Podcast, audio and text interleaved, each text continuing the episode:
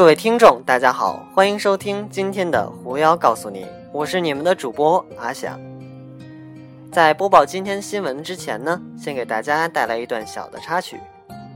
今天啊，发哥周润发和小撒撒贝宁来到了中国传媒大学录制央视节目开讲了，那叫一个火爆，会场里座无虚席呀。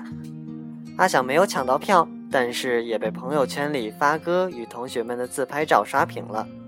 嗯，发哥还真是一个和蔼可亲的人呢。好了，下面进入正题。结婚吧，堪称商业化典范。刘江被赞多面抢手。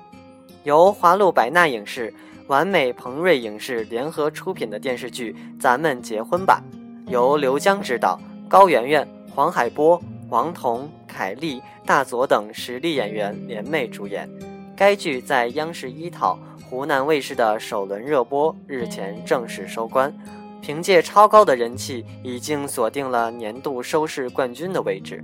而主流媒体也纷纷对于《咱们结婚吧》的创作展开了深入剖析与解读，盛赞它为商业化典范，高度肯定了导演刘江与他的创作团队对于国产影视剧类型化发展的努力与付出。主流媒体力挺。咱们结婚吧，被赞商业典范。有媒体分析指出，在大剧沉寂、收视低迷、雷剧当道、吸眼球的2013年，咱们结婚吧，绝对算得上是一抹难得的亮色。它不卖文艺，不装忧伤，不靠雷人撒狗血博眼球，靠踏踏实实的讲故事赢得高收视。从这点上看，它已经是赢家了。在剧情上，咱们结婚吧，已经突破了以往家庭剧着重关系婆媳、夫妻矛盾的套路。剧中人物的矛盾基本上来源于年轻人自己的婚恋观念和爱情观，告别了婆婆妈妈、家长里短，加入偶像青春元素的家庭剧，更能赢得年轻人的芳心，也更让人觉得接地气儿。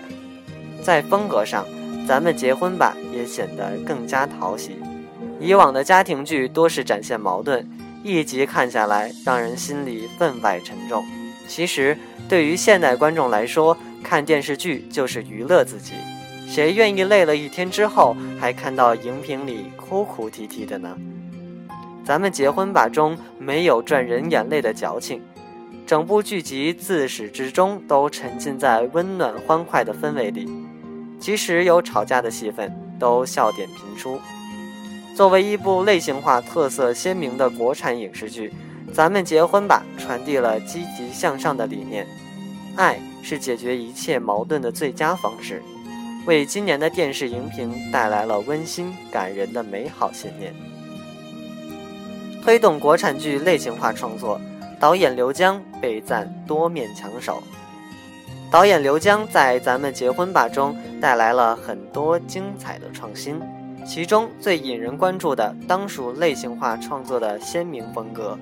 很多业内人士、媒体人都盛赞该剧的都市风格与时尚气质，认为该剧是将都市爱情与国产风格结合最完美的一部电视剧。纵观导演刘江的一系列经典作品，有媒体撰文认为他堪称影视剧题材的多面强手。咱们结婚吧，证明了刘江不只擅长于柴米油盐、家长里短，还能够聚集都市爱情、社会问题。文章分析指出，刘江拍爱情其实很有一手。